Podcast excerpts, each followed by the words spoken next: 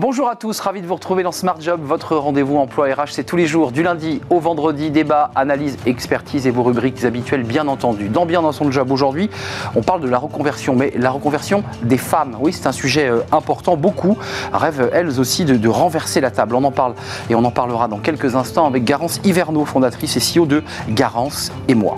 Smart Philo, la démission silencieuse en français dans le texte, est-ce qu'elle est légitime? On en parlera avec Pierre Delbé, il est docteur en philosophie et directeur d'IFAI. Et puis le grand entretien, on parlera du management à l'ère du numérique et on en parlera avec Laurent Blanchard. Il est le CEO de Cégide, justement une entreprise qui fait de la transformation numérique avec ses, clients. C'est un sujet évidemment important, le management et son adaptation au contexte. Et puis dans Fenêtre sur l'emploi, eh bien focus sur le programme Restart. Il a commencé lundi avec ses petits de demandeurs d'emploi qui ont créé leur entreprise. Et nous accueillerons Paul Bazin. Il est le DGA en charge de l'offre de services justement à Pôle emploi. Il nous dira tout. Voilà le programme. Tout de suite, c'est bien dans son job.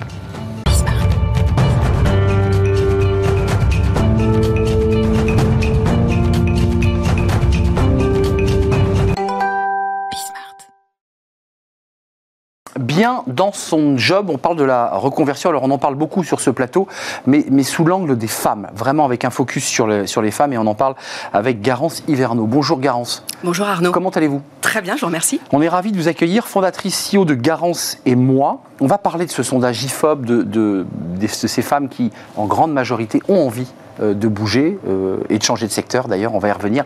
Mais juste un mot sur vous, toujours intéressant de, de découvrir euh, les, les, entrepreneuses sur ce plateau. Vous dites, j'ai créé Garance et moi après 10 ans d'errance professionnelle. C'est pas rien quand même, 10 ans d'errance. 10 ans d'errance professionnelle à ne pas euh, être à la bonne place, au bon endroit et surtout euh, un manque de perspective professionnelle. Et je crois que c'est vraiment euh, ce, qui, ce qui est le sujet sur les, les, les femmes sont confrontées aujourd'hui, c'est cette difficulté à se projeter dans un avenir professionnel serein, en lien avec leurs valeurs et évidemment en lien avec le marché. Et vous avez trouvé votre place là aujourd'hui avec Garance et moi? J'ai trouvé ma place avec Garance et moi puisque je suis évidemment très heureuse d'accompagner toutes ces femmes dans leur vie professionnelle. Euh Dès le début, vous aviez en tête justement de les accompagner, ces femmes, et de leur proposer quoi? Un service particulier, un accompagnement particulier? Tout à fait. On avait envie vraiment de les accompagner de manière spécifique, puisque les femmes rencontrent encore aujourd'hui des besoins spécifiques dans leur carrière. Je rappelle quelques chiffres. Elles gagnent encore 20% de moins que les hommes. Elles passent 1h30 de plus que les hommes par jour à gérer les tâches domestiques, familiales, et donc c'est forcément du temps en moins pour leur carrière professionnelle. Donc oui, les femmes ont des besoins spécifiques dans leur vie professionnelle qu'il faut adresser de manière bien entendu spécifique. Alors une grande majorité dans ce fameux sondage IFOP dont, dont je parlais, que, que vous avez euh, commandé à l'IFOP et qui permet de sonder les cœurs, 57% des femmes disent rêver de reconversion sous la forme d'un changement de métier, de secteur ou de statut. Euh, globalement, est-ce qu'il y a une différence entre les femmes et les hommes, indépendamment du fait qu'elles ont plus de tâches et de charges mentales, on vient de l'entendre, mais sur leur désir de, de, de changement et de mouvement, c'est différent ou c'est pareil? Oui, c'est différent. Elles ont en effet euh, des désirs et surtout des contraintes euh, différentes, puisque un des freins à la reconversion, c'est notamment le manque de temps, et ça rejoint le chiffre que je viens d'évoquer, hein, la difficulté à gérer la vie professionnelle et la vie familiale, et puis aussi euh, une, un frein par rapport à l'argent, puisqu'elles gagnent 20% de moins, et donc elles ont peur qu'une reconversion professionnelle, bah, évidemment, va, les, euh, va, va, va, diminuer leur rémunération qui est déjà euh, inférieure à celle des hommes. Les contraintes financières, ça arrive en troisième position, mais c'est aussi le manque d'envie, d'inspiration qui arrive en deuxième position. Je voulais m'arrêter un instant dessus, parce que non seulement il y a le plafond de verre, mais il y a aussi le manque de confiance. Je pense que c'est un travail que vous faites en disant, mais vas-y, fais-le, tu en as les capacités. Ça, c'est important aussi. Oui, tout à fait. On est là pour lever leurs croyances limitantes et pour leur ouvrir de nouvelles opportunités, possibilités professionnelles. On voit bien d'ailleurs que les femmes se réunissent dans 12 familles de métiers, euh, alors qu'on a 86, 86 familles au total, oui, exactement. Incroyable. Euh, donc elles se limitent parce qu'elles ne connaissent pas évidemment euh, les différentes opportunités qui pourraient s'ouvrir à elles. Et donc nous, on est là pour les pousser, pour les orienter, pour le guider et pour les amener vers des métiers évidemment qui recrutent. la reconversion, l'épanouissement, c'est quoi le, le, la répartition? Elles créent leur entreprise, elles veulent devenir indépendantes ou d'une manière assez générale, même si elles changent de métier, il y a ce désir quand même de sécurité et donc redeviennent salariées Alors, il y a évidemment cette envie de créer sa boîte, hein, euh, parce que de toute façon, c'est une tendance de fond, mais il y a cette inquiétude par rapport au contexte, qui est quand même pas neutre, et par ailleurs, il y a cette inquiétude par rapport à l'argent et à la sécurité financière. Donc, euh, clairement, tout notre enjeu, c'est de leur permettre de construire un projet professionnel qui va être sécurisant pour elles, mais ça peut passer, bien entendu, par la création d'entreprise. Euh, création d'entreprise qui renvoie au débat que vous aviez au départ, en tout cas au problème que vous souleviez, qui est le, risque bah, de ne pas avoir d'argent. Créer son entreprise, ça veut dire qu'il faut investir des fonds, ça veut dire qu'il faut libérer du temps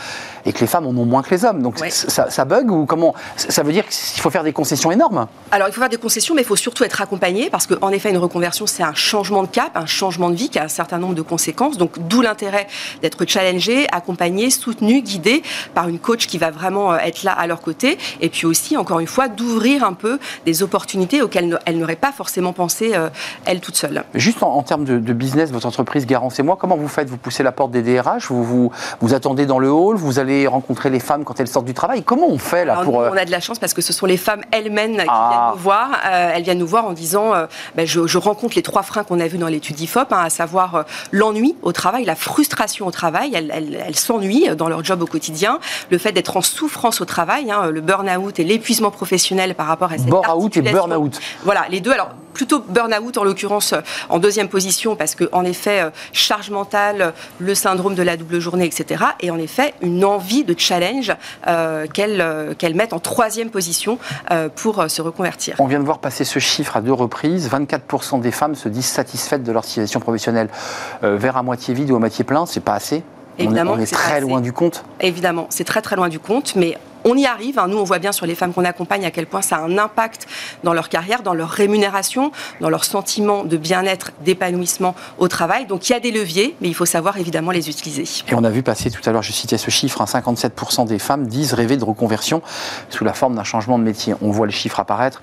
Euh, quand même, sur, le fond, euh, il y a quoi? Il y a un gros déverrouillage de confiance ou c'est, débat, c'est aussi et surtout un débat technique euh, Vous, je parle à la chef d'entreprise, c'est quoi la problématique des femmes. Il faut d'abord les mettre en condition de confiance, d'être fort dans sa tête pour pouvoir agir. C'est ça l'enjeu Il faut surtout lever leurs croyances limitantes parce qu'elles pensent à chaque fois qu'elles n'ont pas les capacités, pas les moyens d'y arriver. Ça, vous l'entendez régulièrement à chaque fois on l'entend, c'est quand même le message clé qu'on entend le plus, je ne vais pas y arriver, ce n'est pas pour moi, etc. Donc il faut lever ces croyances limitantes. Et puis après, évidemment, c'est un sujet systémique. Hein. On agit sur les femmes elles-mêmes, mais il faut agir au niveau de l'entreprise et puis au niveau, bien sûr, réglementaire, politique, pour qu'on puisse enfin euh, faire avancer ce sujet euh, de l'égalité entre les femmes et les hommes et le sentiment d'épanouissement. Juste un mot, c'est pas l'intérêt de la DRH d'encourager de, leurs collaboratrices à quitter l'entreprise, si c'est... Alors, on n'accompagne pas forcément à quitter l'entreprise, on accompagne aussi sur les mobilités internes. C'est ça. C'est tout l'enjeu des DRH d'accompagner ces femmes vers une mobilité interne pour justement avoir plus de femmes, évidemment, sur les postes à responsabilité. Avec, on l'a oublié, mais un enjeu fort de la loi Rixin qui, qui, doit et qui oblige, hein, euh, avec un, un délai de quelques années, on le sait, pour les entreprises de plus de 1000 salariés, il faut le préciser, avoir des femmes dans les COMEX. Ça aussi, c'est un enjeu fort pour vous. Exactement, c'est un enjeu fort pour les DRH et c'est un enjeu fort pour ces femmes, bien entendu, qu'on accompagne. Garance et moi, c'est votre entreprise, Garance euh, Hiverno. Merci d'être venu nous rendre visite euh, pour accompagner les femmes et puis leur, leur donner bah, le coup de boost et l'accompagnement pour, euh, bah, pour changer, changer d'air aussi. Merci beaucoup de nous avoir rendu visite. On fait un peu de philo. Je ne sais pas si ça vous plaît, la philo. J'adore la philo. Elle adore la philo, Garance. Et ben, on va faire de la philo justement et on va parler du quiet quitting. On en a beaucoup parlé. Euh, ben, c'est cette envie de ne pas trop en faire, de faire exactement ce qui nous est demandé. On en parle justement eh bien, de la fenêtre d'un philosophe. C'est tout de suite, c'est Smart Philo.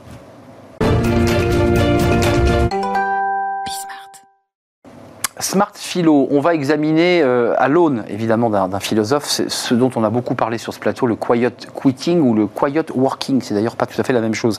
Pierre Delbé, merci d'être avec nous pour cette rubrique Smart Philo, docteur en philosophie, directeur de l'IFAE. C'est quoi l'acronyme d'IFAE C'est plusieurs fois que je cite euh, votre acronyme. Institut de philosophie appliquée à l'entreprise. Bon, ben, les choses sont très très claires. Alors vous vous, vous intéressez aujourd'hui et vous allez nous éclairer sur euh, ce quiet quitting. Vous l'avez remis en français, je vous remercie. La démission silencieuse est-ce qu'elle est légitime? Alors, euh, il peut arriver que oui, elle soit légitime parce que parce que euh, il y a des salariés qui sont complètement euh, coincés, piégés, parce que euh, leur salaire n'est pas bon, parce que l'intérêt de leur travail est très très très peu fort, et parce que l'ambiance au sein de leur travail est catastrophique. Tout ça fait que les gens, si vous voulez, quand ils sont dans cette situation-là, eh bien, vous comprenez bien que ils pensent qu'à une seule chose, c'est voilà, en faire le moins possible, et on peut les comprendre. Alors attendez, qu'on soit bien précis, démission silencieuse, il y a silencieux, mais il y a démission. Là, on est dans le cas de figure où, les choses s'empilent, les, planètes ne sont pas alignées, et on s'en va. Et, mais il y a ceux qui font le strict minimum en restant. Oui. Alors exactement, et moi j'appelle ça effectivement, on appelle ça souvent le quiet euh, working. Et je crois que c'est très très différent effectivement parce que, euh, si vous voulez, la démission silencieuse, on est dans une position de retrait. Hmm. Euh, alors que dans euh, le, quiet working, on est dans une position d'engagement minimal. C'est pas pareil. Vous comprenez, c'est pas pareil. Et, et, et on prend aucun risque juridique. Et on ne prend aucun risque juridique, oui. Mais si vous voulez, je crois qu'il y a quelque chose que, je voudrais simplement dire, qui est très important, c'est que on croit et on fait croire avec cette idée de démission silencieuse qu'une neutralité relationnelle est vivable au sein d'une entreprise. Et vous n'y croyez pas? Je n'y crois pas. Le philosophe que vous êtes. En tant que philosophe, je n'y crois pas. Pourquoi? Parce que si vous voulez, vous avez un élément qui est la justice légale, qui est effectivement euh, le contrat, et il y a ce que j'appellerais une justice éthique, hmm. qui est dans la relation interpersonnelle que nous avons, eh bien le respect de l'autre et la mise en condition de l'autre de telle façon que la relation ne soit pas simplement possible et voyez, et contractuelle. Et contractuelle, exactement, mais qu'elle soit aussi vivante, coopérative, etc. Et ça change tout. Euh, Pierre, vous avez, vous avez fait comme ça une revue de détails qui est assez intéressante sur la, variété des jobs, parce qu'en fait, on, croise souvent des, amis, des proches qui disent J'ai pris ce job, je n'avais pas le choix. Exactement. et ça, c'est celui que vous appelez le job alimentaire, puis après, il y a, il y a une palette d'accès à l'emploi. Absolument. Le job alimentaire, on peut comprendre effectivement, si vous voulez, le quiet working, c'est-à-dire, bon, voilà, j'ai un job alimentaire, je le fais correctement, mais il ne faut pas non plus qu'on me demande de faire des heures sup en veux-tu, en voilà. Et de m'investir un peu plus et de m'investir, voilà, exactement. Mais à, l'opposé de, de ce job alimentaire, vous avez le job passion. Le job passion, c'est le job rêvé, c'est celui que j'aime, que j'ai envie de faire parce que, un, il est bien rémunéré, il m'intéresse, il m'intéresse au plus haut point et les gens avec qui je travaille, j'ai envie de travailler avec eux, ça se passe bien. Le chef d'entreprise, notamment, l'entrepreneur, si vous voulez, qui crée sa boîte, si vous voulez, il est, complètement dans cette situation. Alors peut-être qu'il ne gagne pas encore beaucoup d'argent, mais en tout cas, il est dans cette hmm. situation. L'épanouissement total. Ben oui, ben en tout cas, l'épanouissement total. bien sûr, il y a des obstacles. Hein. je ne vais pas vous euh, dire que c'est euh, un, long euh, fleuve tranquille. Forcément non. Mais si vous voulez, l'attrait, euh, l'intérêt, euh, le, relationnel compense largement, si vous voulez, les, obstacles. Et là, effectivement, on peut en faire un peu plus et quelquefois beaucoup, plus. Dans, dans, le cas de l'entrepreneur. Il y a le job satisfaisant. Alors, c'est lequel celui-là? Alors, entre les deux. Là, c'est le salarié, là. Eh bien, entre les deux, si vous voulez, vous avez le job ce que j'appellerais satisfaisant. Bon, le, la rémunération est correcte, l'intérêt est correct, la relation est correcte. Hmm. Sans plus. Sans plus sans plus, et quelquefois, alors voilà. Donc là, si vous voulez, la question se pose, quelle est mon, mon, attitude? Moi, j'aurais tendance à penser qu'une attitude de coopération, une attitude d'initiative, une attitude, je dirais, qui consiste à dire, bon voilà, mon, job, ça y est, je suis, je suis dedans depuis 5 ans, depuis 6 ans, je commence à être dans l'usure, si vous voulez, du toujours la même chose, etc. Bon, c'est vrai, je suis correctement payé, euh, etc. L'intérêt est à peu près bon, etc et ma compétence est, utilisée tutti quanti. Mais je crois qu'à partir d'un certain moment, euh, effectivement, je, peux avoir envie de faire quelque chose au sein de mon activité, de développer un projet qui est un peu innovant et qui va venir hmm. alimenter une nouvelle motivation. Oui, pour essayer de reprendre le job passion, créer un peu de passion dans un job satisfaisant. Exactement. Et on, et on termine par le sens et l'engagement parce qu'il vient faire écho avec tout ce que vous nous dites, parce que l'enjeu de tout cela, pour celui qui a un job satisfaisant, c'est de trouver, retrouver du sens. Oui. C'est ça l'enjeu. Oui. Absolument, c'est tout à fait ça l'enjeu. Mais vous savez, je crois qu'il y a quelque chose qu'il ne faut pas oublier. Il y a beaucoup de gens qui sont dans cette attitude de quiet, de quiet quitting, de démission silencieuse, parce qu'au fond, il y a une forme de désespoir. Hmm. C'est tragique ce que vous dites. Oui, oui, oui, absolument. Mais je sais, on est dans une société qui est extrêmement anxiogène. Pas? Hmm. Le climat, la guerre, etc. etc. Enfin, on est dans, dans une hmm. situation qui est extrêmement anxiogène. Et j'ai lu et j'ai vu des gens qui disent, c'est ça rime à quoi. C'est pas la peine. No future. No future, c'est pas la peine de bosser comme des dingues, etc.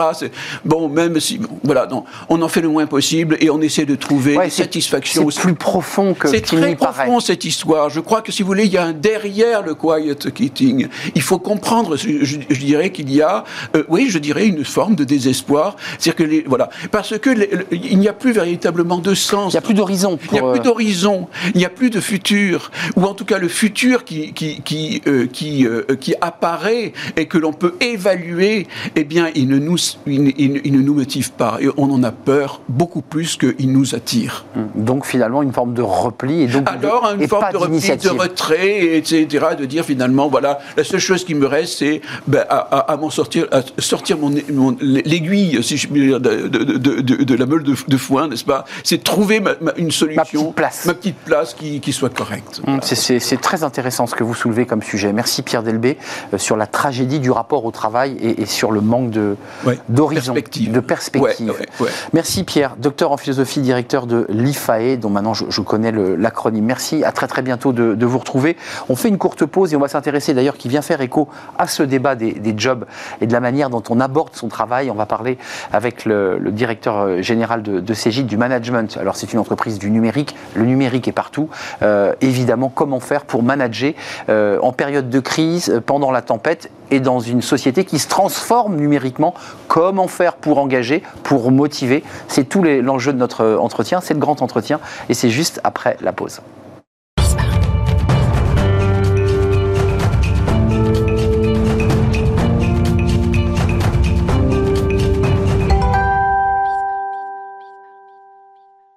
Le cercle RH, un grand entretien aujourd'hui pour parler euh, bah, du management, j'allais dire de manière traditionnelle, mais du management euh, dans l'ère numérique, dans cette transformation des entreprises, avec beaucoup de sujets qui en découlent, euh, le rôle des managers, la manière dont ils engagent, la manière dont ils doivent même s'exprimer au quotidien avec leurs équipes. C'est tous ces sujets dont on va parler avec Laurent Blanchard. Bonjour Laurent. Bonjour. On est très heureux de vous accueillir. Directeur général de Cégide, qui est une pépite française qui cartonne, on y reviendra, et qui depuis 1983, vous m'arrêtez si je me trompe, euh, eh bien, euh, accompagne les, entreprises dans leur transformation numérique. Et on ne parle que de ça, euh, de la transformation numérique. à peine terminé une première transfo, qu'il faut déjà en faire une autre, parce que c'est tous les enjeux du, numérique. D'abord, quelques mots sur vous, parce qu'un grand entretien, c'est aussi, pour ceux qui nous regardent, l'occasion de découvrir une personnalité, j'allais dire presque un personnage dans votre cas. vous avez une double vie. Vous êtes directeur général d'une entreprise qui a 4400 collaborateurs, qui a triplé son chiffre d'affaires. Puis en même temps, vous êtes prof de yoga. Comment, comment ça se marie Et est-ce qu'à un moment donné, vous vous êtes posé la question de vous dire Bon, l'entreprise, j'ai fait une carrière internationale pendant près de 30 ans, j'ai fait les plus grosses entreprises, je vais poser le costume et puis je vais peut-être plutôt me mettre sur ma natte euh, à, donner des cours. Vous êtes posé la question? Oui, je crois que euh, on se pose toujours ce type de questions à un moment donné. Et puis j'ai pris la décision de venir transformer de l'intérieur. C'est-à-dire que lors de certains voyages que j'ai pu faire en Inde, euh, j'aurais pu effectivement partir euh, ou rester ou devenir prof de yoga à 100%. Et non, mon rôle et ma façon d'être, de m'épanouir, c'est dans l'entreprise. Et donc, c'est de transformer dans l'entreprise et d'utiliser ce yoga qui est pour moi une ressource, on y reviendra, une ressource dans, dans cette écologie du management dont, dont j'ai besoin pour venir, j'espère, être le meilleur au service de l'entreprise et au service des collaborateurs. J'imaginais pas, enfin, je, démarrais par le yoga, mais pour être très concret, euh, c'est quoi les outils qui vous sont utiles? Puisque j'entends bien que la révolution, vous ne la faites pas de l'extérieur, vous la faites de l'intérieur. Et ça, c'est intéressant. C'est quoi les outils qui font qu'aujourd'hui, dans votre attitude, dans votre éthique euh, de, directeur général, le yoga vous est utile? Alors, je ne veux pas faire du prosélytisme pour le yoga. Donc, chacun peut trouver une source d'hygiène. Pour moi, le yoga m'apporte une hygiène dans le management, dans la mesure où ça me permet de prendre du recul dans des situations un petit peu compliquées. C'est quoi le management? C'est prendre des décisions dans l'action, mais c'est également être capable de réfléchir, c'est être capable d'identifier des signaux faibles. Et Dieu sait si dans l'ère post-Covid, c'est beaucoup plus compliqué en télétravail. Et ça, c'est à un moment donné, plutôt que de surréagir, c'est de se reconcentrer, de se réaligner. Hmm. Ce que je viens de faire à l'instant là. Exactement. Pour être avec vous. Un temps. Pour être avec vous. Un pas de côté la posture de témoin. Et ça, c'est pas hmm. visible pour l'extérieur. En revanche, ça permet d'être plus en connexion. Parce que le management, la vraie clé du management, c'est d'être connecté. D'être connecté sans être pollué. D'être connecté, pouvoir prendre du recul pour prendre la bonne décision. Et, d'être connecté, être à l'écoute. Parce que c'est essentiel, parce que je, on va rentrer dans les managers et leur attitude. Euh, la tête baissée sur l'iPhone, euh, tout en répondant à un appel téléphonique, tout en répondant à quelqu'un. Enfin, je veux dire, qui n'a pas vécu ce genre de situation? Et parfois, euh, le manager a des excuses, hein, il est extrêmement pressuré. C'est pas possible, ça. C'est pas, pas une attitude de yogiste, ça. Alors, le manager, pour moi, il est entre deux disques le disque des collaborateurs. Bah donc, euh, et avec un vrai sujet, on y reviendra sur l'engagement ou le désengagement des collaborateurs. Et puis euh, la performance économique de l'entreprise. Et à un moment donné, si les disques ne tournent pas de façon synchrone, la courroie de transmission que sont les managers sont mis en très forte difficulté, voire broyés. Donc le yoga est un outil, j'irais, discret, mais qui a une incidence réelle euh, dans la manière dont vous prenez vos décisions. Et j'imagine aussi, parce qu'on a des invités qui nous racontent qu'il y a des managers brutaux, il y a des managers qui ne savent pas communiquer, il y a des managers qui, qui n'arrivent pas à entrer en communication avec l'autre. Et on voit bien la difficulté que ça représente. Euh, des engagements, des motivations, tous ces sujets-là sont là. Je ne veux pas mettre le yoga à toutes les sauces. Non, mais je ne parlais pas du yoga, je parlais de l'attitude. Je pense que euh, si, on regarde les managers, et je vais faire dans leur grande généralité, ils sont devenus managers parce que c'était la seule évolution dans l'entreprise. On l'a connu. Et un grand nombre d'entre eux, en fait, ne veulent pas être managers. Parce que manager, ça veut dire être à l'écoute, être euh, identifier ces signaux dont je parlais, mais également prendre des décisions dures. Et on peut ne pas avoir envie de faire ça. Donc, ce constat, il est là. Et de ce fait, le manager doit être euh, a dû faire le choix de devenir manager. Et devenir manager, c'est pour moi d'abord faire un travail sur soi. C'est-à-dire tous ces vieux démons. Ah, il faut avoir balayé devant sa porte. Faut. Alors, qu'est-ce que ça veut dire euh, euh, Un travail sur soi, c'est être coaché, voire avoir d'autres aides. Évidemment. Demander de l'aide, de façon à ne pas venir projeter Dire tout ce qu'on n'a pas traité, ses angoisses et autres. Et eh oui. Parce que le manager, on lui dit peut-être que des fois il y a des comportements qui sont inappropriés, mais j'ai envie de les plaindre, les managers. Donc les managers, c'est quand on devient manager, c'est un choix il y a des devoirs. Et donc le devoir, c'est de faire ce travail sur soi, se faire accompagner et trouver d'autres moyens d'hygiène pour prendre ce recul. Et l'accepter, parce que l'accompagnement, parfois, c'est comme quand quelqu'un vous dit, bah, va voir un psy, et la personne vous dit, mais je suis pas malade. Et en fait, l'accompagnement, il faut que le manager soit suffisamment ouvert à l'idée qu'il puisse être accompagné. C'est un autre sujet, ça. Alors, moi, j'ai mis du temps à accepter cela. Ah oui, c'est... c'est, et, et en fait... Ça bouscule un peu. Mais accepter de demander de l'aide, c'est une preuve d'intelligence. Euh, Laurent Blanchard, il y a un autre sujet, je sais, qui, vous traverse, parce que c'est votre activité principale, CJ de la transformation numérique, accompagner des clients euh, en leur donnant les meilleurs conseils, les meilleurs outils. Dans une tribune que vous avez publiée, vous dites, en, bouleversant les usages, en parlant du numérique, le numérique fait peur. Peur de ne pas savoir utiliser les outils ou d'être remplacé par la, machine. Peur aussi que tout aille trop vite et de ne plus avoir le, contrôle. Euh, ça, c'est une problématique qui, est dans les entreprises aujourd'hui et, et, qui est même chez les citoyens qui traversent notre société. Comment on nous réconcilie Comment on nous rassure Comment vous, l'acteur du, numérique, vous dites il ne faut pas en avoir peur, il faut vivre avec, il faut le dompter Qu'est-ce que vous leur dites? Il faut peut-être expliquer. L'objectif du numérique, c'est du numérique, c'est de venir euh, automatiser des tâches à très euh, faible valeur ajoutée. Et fastidieuse, hein, parfois. Exactement. Si on prend dans notre métier, euh, un des métiers qui est l'expertise comptable, la saisie proprement dite des documents qui vont être scannés pour des factures, il y a assez peu de valeur ajoutée. Si on peut automatiser cela de façon à libérer du temps utile aux collaborateurs pour qu'ils rendent un service plus intéressant, leur job va être transformé. Donc c'est expliquer.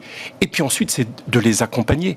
Là, si je reste dans l'environnement professionnel, nous passons beaucoup de temps à former les utilisateurs de nos sociétés, de nos clients. Hum. Euh, le numérique, vous dites, il ne faut pas en avoir peur, il va nous permettre de nous libérer des tâches fastidieuses. Donc, le message que vous envoyez au cabinet d'expertise comptable, petit ou très gros, c'est que ça va permettre à vos collaborateurs de pouvoir faire des choses euh, qui ont plus de sens. Parce que c'est ça l'autre volet de cette libération du temps. Alors, euh, c'est d'apporter un service euh, supplémentaire de meilleure qualité à leurs clients. Vous posez la question du sens. La question du sens est un vrai sujet. Elle vous concerne en interne et elle concerne vos clients. Hein. C'est le sujet numéro un pour les managers aujourd'hui, bien sûr. La problématique à laquelle on fait face, c'est le désengagement des collaborateurs. Ça, vous le vivez concrètement? Ah ben, On le vit, bien, bien sûr. C'est-à-dire que des taux de, ce qu'on appelle de, de, départ, de démission, qui sont très élevés, le milieu de la tech est un milieu qui est extrêmement tendu en termes Hum. euh, de, de- de- de compétences. Et donc, qu'est-ce que l'on Mais qui n'est voit pas lié qu'au sens, hein, autorisez-moi, qui est lié aussi que le marché est très mobile et, et très attractif. Alors, il y, a, il y a- il y a le désengagement. Le désengagement des collaborateurs, on le voit à la grande émission, euh, la démission euh, silencieuse, qui est plus insigneuse, mais qui est extrêmement importante. C'est, en fait, l'incohérence que les collaborateurs ne veulent plus vivre entre leur vie professionnelle et leur vie privée. Ils explicitent ce que nous, nous avons accepté, ou moi j'ai accepté il y a, il y a quelques années. Donc, et cela, Et qui n'accepte plus. et qui n'acceptent plus. D'accord. Ils n'acceptent plus. Donc ils n'acceptent plus. Deuxièmement, quand on regarde euh, les nouveaux embauchés, dans les critères euh, de, de- de choix d'une entreprise, le, le sens que l'entreprise va donner est passé de la 17e place à la 3e, Troisième place, place. en 5 ans. Hum. On le sait. Mais ça, ça vous bouscule en tant que directeur général? C'est-à-dire, là, je mets mets de côté vos activités, je dirais, de, de, de- de passion aussi du yoga, mais le directeur général que vous êtes, qui, qui est entré dans la carrière en acceptant des choses parfois euh, difficiles, des concessions sur la vie familiale, euh, des voyages, vous avez fait euh, des carrières à l'international, et là, vous avez des collaborateurs qui vous disent bah, Je veux pas être manager, je veux pas avoir de responsabilité, je veux faire mon boulot, pas plus. Enfin, ça, ça vous surprend Comment vous l'analysez? Déjà, comment je réagis? Dé- Déjà, je les écoute. Ça- Je les écoute. Essayez de comprendre. Deux, j'ai des enfants à la maison. Et oui, c'est ça. d'accord, qui sont à travers ces cycles-là, ou si au bout de deux ans on change de job, je dis mais, mais tu n'as même pas fait le tour, si. Donc euh, Incroyable. il y, a- il y a une prise de conscience de ce qui se passe. Et euh, ce que l'on fait, nous, après, au niveau de la direction générale de Cégide, c'est d'essayer de donner de plus en plus de sens dans ce que nous faisons. Donner du sens. Alors, on, on essaye de faire en sorte que cette fameuse responsabilité sociétale et on- de l'entreprise prennent Toute de l'intérieur. On parle de l'ESG, donc dans la gouvernance. On, les, on associe a priori, on travaille sur la sobriété numérique, de façon à ce que ça soit euh, des éléments qui soient euh, porteurs euh, pour ces jeunes générations. Et pour les moins jeunes, on essaie de les associer le plus possible dans cette superbe aventure qui est celle de Cégide. Mais Cégide, dans sa capacité à attirer des, des talents, donc sa marque employeur, vous me dites, moi j'ai des, gens qui restent de deux ans, et vous faisiez d'ailleurs référence à vos enfants. Et c'est vrai pour tout le monde, quand on a des adolescents ou des jeunes adultes, ils ont deux ans, et puis après ils vont faire le tour du monde, ils partent avec leurs copines. C'est quand même compliqué pour le business, là, pour le directeur général, parce que les suivis de clients dans des gros, dans des gros dossiers, c'est six mois, sept mois, un an, faut suivre le dossier, faut parfois se déplacer très longtemps. Si le type vous lâche au bout de deux ans, comment vous faites? Déjà, on essaye de faire en sorte de les fidéliser le plus longtemps possible. Bah oui, d'accord, en leur euh, donnant des éléments qui sont autres que l'environnement purement pécunier. Donc donner du sens, réexpliquer, réexpliquer. On se rend compte que la période Covid a euh, déshumanisé la relation. Et c'est quoi le, le rendre humain? C'est d'expliquer ce que je suis en train de faire là pour vous donner, pour, pour que vous puissiez après trouver votre propre sens. Et puis après, c'est trouver euh, tous- tous les artifices possibles au niveau euh, de l'environnement du travail, les évolutions de carrière. On est maintenant une entreprise de plus de 4400 collaborateurs à l'étranger. Donc ça donne aussi des perspectives pour ces jeunes embauchés de pouvoir se développer à l'international. Euh, le débat du numérique, je vous le repose parce que vous êtes un des acteurs du numérique qui impacte.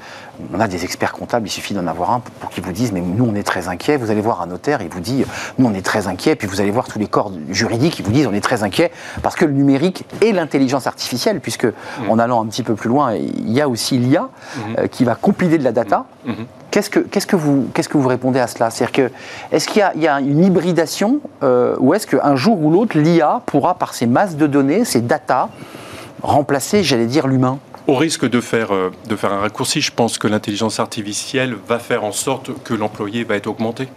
Donc euh, ça va apporter des services supplémentaires et aux collaborateurs et à nos clients. Je crois que le débat de l'IA va venir euh, phagocyter un certain nombre d'activités. Il est passé.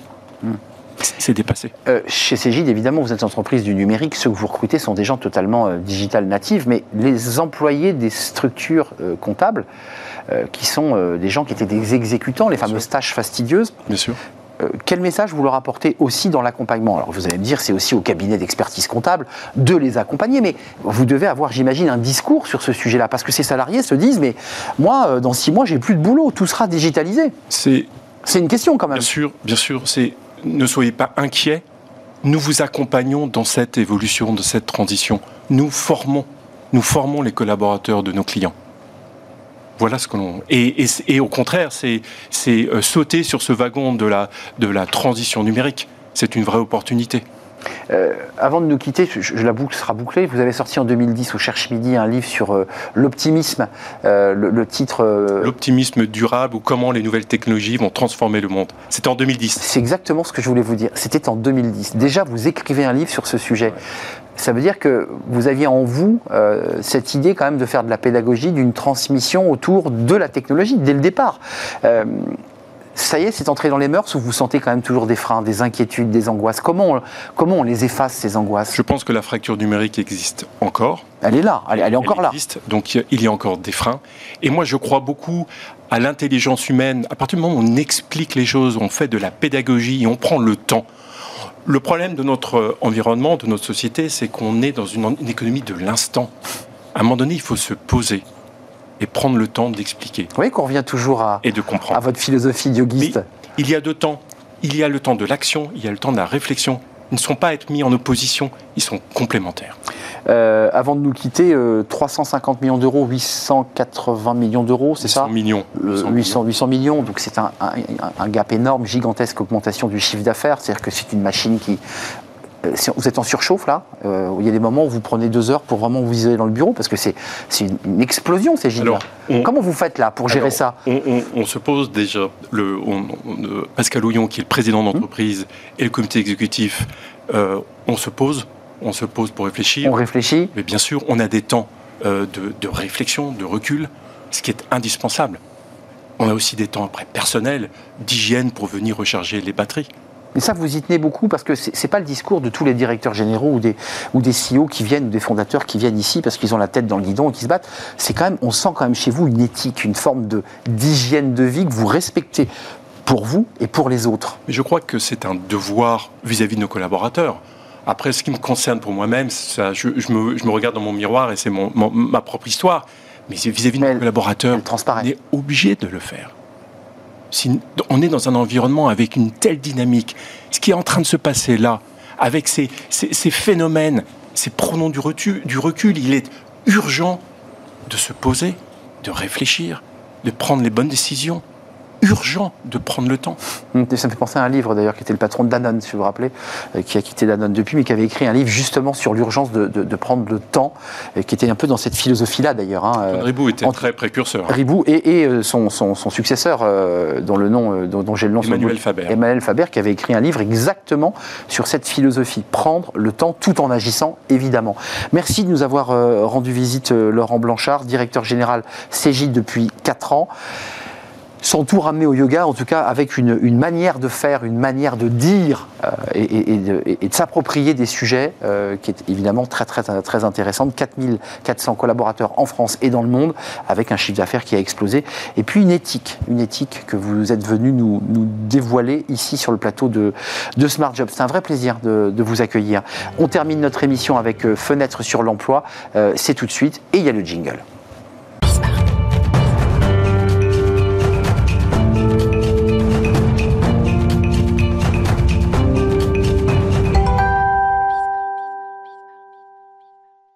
On termine notre émission avec Fenêtre sur l'emploi. Euh, vous le savez, depuis lundi, euh, eh bien, nous sommes partenaires du programme Restart, euh, qui est l'accompagnement de demandeurs d'emploi pour créer leur propre entreprise, initiative de Pôle emploi. C'est la cinquième édition de, Restart. Et on accueille Paul Bazin. Bonjour Paul. Bonjour. Ravi de vous accueillir. Directeur général adjoint DGA en charge de l'offre de services et à l'origine, cheville ouvrière de cette cinquième Restart. D'abord, sur la philosophie de ce partenariat entre, entre Bismart et, et Restart, c'est quoi l'esprit? C'est de mettre en lumière des demandeurs d'emploi qui créent leur boîte. C'est ça l'intérêt. Exactement. On a aujourd'hui euh, une entreprise sur trois qui est créée par quelqu'un qui est inscrit à Pôle emploi, par un demandeur d'emploi. Et donc, bah, l'occasion cette semaine, avec tous les événements qu'on organise euh, cette semaine de J'ai vu la carte de France, il y a une carte de France de tous les événements. 1100 événements sur l'ensemble du territoire. Bah, c'est exactement ce que vous avez dit, c'est mettre en valeur ces profils de créateurs. Pourquoi pas pour donner envie à d'autres demandeurs d'emploi de tenter l'aventure entrepreneuriale. Euh, c'est important de, se dire que euh, c'est aussi un débouché possible de, créer sa boîte. Il faut le dire d'un point de vue technique aussi côté Pôle Emploi, parce qu'il y a eu des dispositifs très intéressants d'accompagnement des demandeurs d'emploi pour les accompagner. Qu'est-ce que, qu'est-ce que Pôle Emploi leur propose euh, du soutien, de l'accompagnement, de manière à... C'est pas si simple de créer sa boîte. Hein Tout à fait. On leur propose deux choses. On leur propose en quelque sorte de faire émerger leur projet, c'est-à-dire de réfléchir, de se, de se, voir entrepreneur, de réfléchir à ce que ça veut dire de créer son entreprise. On a des prestations pour ça, notamment une prestation qui s'appelle Active Créa avec des partenaires comme, comme BGE, pour justement bah, qui réfléchissent à ce projet de création d'entreprise. Mais c'est pas le coup de dire je crée ma boîte. Non, c'est euh, qu'est-ce que ça veut eh dire, qu'est-ce que ça implique dans ma vie, euh, etc. Donc ça, c'est faire émerger ce projet. Ensuite, on les oriente vers un ensemble de partenaires, euh, les chambres de commerce, l'ADI pour le financement, etc.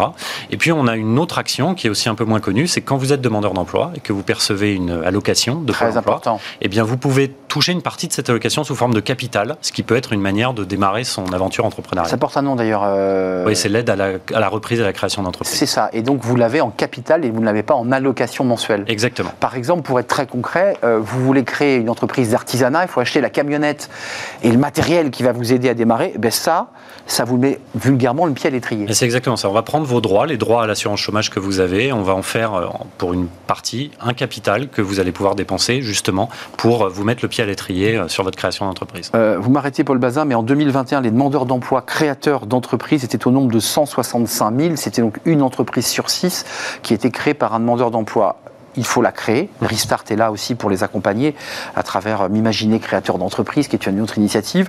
Euh, Active Créa, vous l'avez évoqué. Puis il y a l'après quand même. Mm. Il y a, en fait, c'est un peu comme le jeune conducteur en voiture. Hein. on a le permis, il faut quand même le surveiller pendant un an. Parce que c'est là parfois que l'accident arrive. Oui, tout à fait. C'est aussi pour ça d'ailleurs qu'on a des, avec des partenaires euh, des ateliers, des prestations qui permettent de suivre le projet de, de création d'entreprise. Et au fond, une partie d'entre eux leur aventure entrepreneuriale ne va pas aller au bout ils vont devoir se réorienter, trouver un autre projet professionnel. Et Pôle emploi est aussi là pour eux, puisque dans cette aventure, ils ont acquis quantité de compétences qu'ils vont pouvoir réutiliser dans un autre projet pour devenir, pour travailler dans une, un autre type d'entreprise. D'une manière générale, euh, il y a ceux qui créent leur entreprise et puis il y a la réalité aujourd'hui du marché du travail, c'est compliqué. Mm. Est-ce qu'il y a un gros travail aussi de, notamment pour ceux qui sont les, les salariés de Pôle emploi et qui accueillent ces allocataires ou ces futurs demandeurs d'emploi, de leur dire, vous avez le profil, vous êtes capable de le faire? On a souvent ce débat euh, de vous êtes capable de mettre le petit coup de manivelle pour leur donner confiance. Ça, c'est essentiel. C'est tout le but de ces, de ces ateliers de, donner confiance. C'est exactement ça. Leur, leur dire posez-vous les bonnes questions sur euh, votre degré de préparation pour être créateur d'entreprise. Et bah, c'est ça qui donne la confiance. Et je me suis posé les bonnes questions, je suis prêt à y aller, je suis accompagné par Pôle emploi et des partenaires. Et donc, bah, je, je, me lance dans l'aventure. Et on va pas me laisser dans la nature, on va m'accompagner tout au long de cette aventure. Alors, avant de découvrir euh, chaque jour un, petit portrait qui a été réalisé par, par notre chaîne d'un demandeur d'emploi et qui nous raconte son, son aventure, euh, c'est passionnant d'ailleurs, de quoi ont-ils le plus besoin, ces demandeurs d'emploi Alors, avec les dispositifs que vous mettez en place, c'est de la confiance, c'est des outils c'est de l'argent, c'est de l'accompagnement technique, parce que c'est juridique aussi de créer sa boîte. Mm. Je pense que c'est un ensemble, et c'est pour ça que, euh, à l'occasion de cette semaine, on valorise aussi l'ensemble de nos partenaires, des partenaires qui accompagnent les demandeurs d'emploi, parce qu'on est vraiment une team qui travaille ensemble pour mm. accompagner les créateurs. C'est pas dos à dos, c'est la main dans la main. C'est vraiment la main dans la main. Euh, je pense qu'une aventure entrepreneuriale, c'est quelque chose qui euh, fait beaucoup appel à la notion de réseau, et donc bah voilà, on, leur propose un réseau de partenaires qui vont les accompagner sur toutes les dimensions que vous avez citées la confiance, se poser les bonnes questions, être accompagné les questions juridiques, les questions de financement. Et tout ça, Pôle emploi, avec ses partenaires, le propose. Euh, ce qui est intéressant avec euh, ce qui est en train d'arriver, et vous êtes impacté, puisque France Travail va sortir de terre, c'est officiel maintenant. Euh, cela a démarré il y a quelques jours avec Thibaut Guilluy et le ministre Olivier Dussopt. c'est aussi une transformation d'attitude. Dans, dans le message que vous portez, c'est ce que nous dit Thibaut Guilluy depuis presque un an. Il faut que tout le monde travaille de la main dans la main, que les entreprises ouvrent leurs portes, que Pôle emploi ça soit vraiment focus sur l'entreprise. C'est ça aussi, là, je dirais, l'esprit de France Travail qui arrive on a aujourd'hui 5700 conseillers entreprises, c'est assez peu su. Euh, notamment, on n'en parle jamais. On n'en parle jamais, exactement. C'est l'occasion d'en parler et de les saluer. Et leur job, c'est vraiment de répondre de manière individualisée aux besoins de recrutement des, entreprises. On a quantité d'outils pour ça. Je crois que vous allez faire une émission dans pas très longtemps sur le recrutement sans CV. Ben, on a la méthode de recrutement par simulation qui sera peut-être valorisable à l'occasion de cette émission. Voilà, on a euh, des choses, des outils, des prestations qui peuvent répondre aux besoins des entreprises.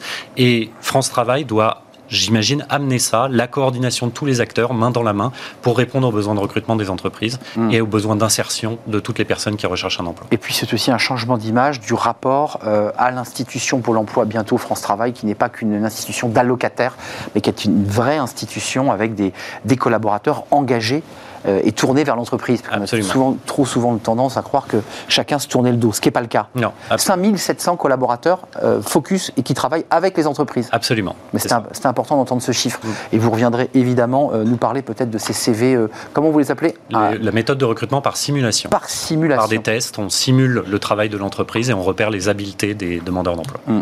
Merci Paul Bazin d'être venu nous rendre visite. DGA en charge de l'offre de service avec ce programme Restart. C'est dans toute la France hein, depuis une semaine et Bismart est, partenaire à travers eh bien, euh, ces, portraits que vous allez découvrir dans, quelques instants. C'est la fin de notre émission. Vous allez découvrir dans le cadre de cette cinquième édition de Restart l'un des portraits d'un demandeur d'emploi. Il nous raconte son aventure, euh, pas ses galères, mais son, désir de créer sa boîte. Merci à toute l'équipe, merci à Elisa à la réalisation, merci à Héloïse pour le son, merci à Nicolas Juchat évidemment et merci euh, eh bien, cette jeune personne qui accueillait les invités. Elle s'appelle Léa. Merci Nicolas dans l'oreillette. Bonne journée à tous. Euh, restez fidèles évidemment à tous nos programmes. À demain.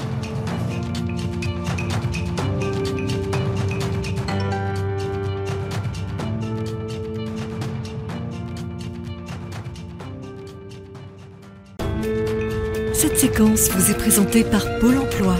Entreprenez votre avenir.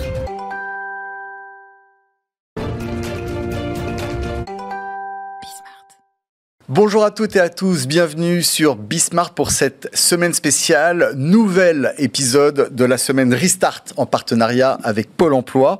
Cinq jours pour mettre en valeur et en perspective la création et la reprise d'entreprise. On a décidé de donner la parole à des demandeurs d'emploi qui ont fait le choix de l'entrepreneuriat. C'est le cas de Maëlys Imbert, elle est créatrice de Brindis Sauvage à Châteauroux. Bonjour. Bonjour. Quand j'étais petite, je voulais être fleuriste et euh, je voulais être aussi esthéticienne. J'ai pris la voie de l'esthétique, mais après, je suis revenue au métier de fleuriste. Le métier de fleuriste, euh, euh, c'est un secteur toujours en évolution et comme on peut voir, ça bouge énormément, en tout cas au niveau d'énormément de fleuristes, d'horticulteurs. Et on reprend conscience, un peu comme les fruits et légumes, que les fleurs, c'est également de saison et du coup, par conséquent, on doit faire attention euh, à toutes les démarches à effectuer et revoir nos priorités du coup euh, pour les achats. J'ai fait une reconversion et du coup, euh, avant je travaillais sur Tours et Orléans et du coup il y a eu beaucoup de fleuristes qui se lancent dans l'éco-responsabilité et à Châteauroux il manquait tout ce qui était fleurs séchées et ce concept. Du coup, je me suis lancée pour voir ce que ça allait donner. Pôle emploi euh, m'a mis en lien avec euh, la BGE. Et, euh, et après, on va dire beaucoup de conseils et de, de retours d'agence et de conseils. Du coup, oui, c'est des aides précieuses parce qu'ils connaissent tous les milieux et les défauts à ne pas faire. Et du coup, ça nous permet de, de ne pas faire les erreurs déjà effectuées par d'autres et on est bien conseillé. Euh, oui, ça m'a rassurée euh, parce que du coup, j'ai pu euh, côtoyer d'autres créateurs d'entreprises et on peut échanger ensemble et du coup développer de façon meilleure notre réseau. À peine ma première année, j'ai même pas fini la première année, donc c'est que du prévisionnel. Euh, donc après, je suis, euh, on va dire, euh, c'est que de, du prévisionnel. J'ai pas un chiffre. Enfin, j'ai fait mon business plan et mon prévisionnel, mais du coup, c'est pas brut et je peux pas être sûre à 100% que ça va être ces chiffres-là qui vont être. Mais c'est prometteur? Oui, c'est prometteur. C'est très prometteur. Merci Maëlys Imbert. L'entrepreneuriat comme alternative au salariat, suite demain de notre semaine Restart.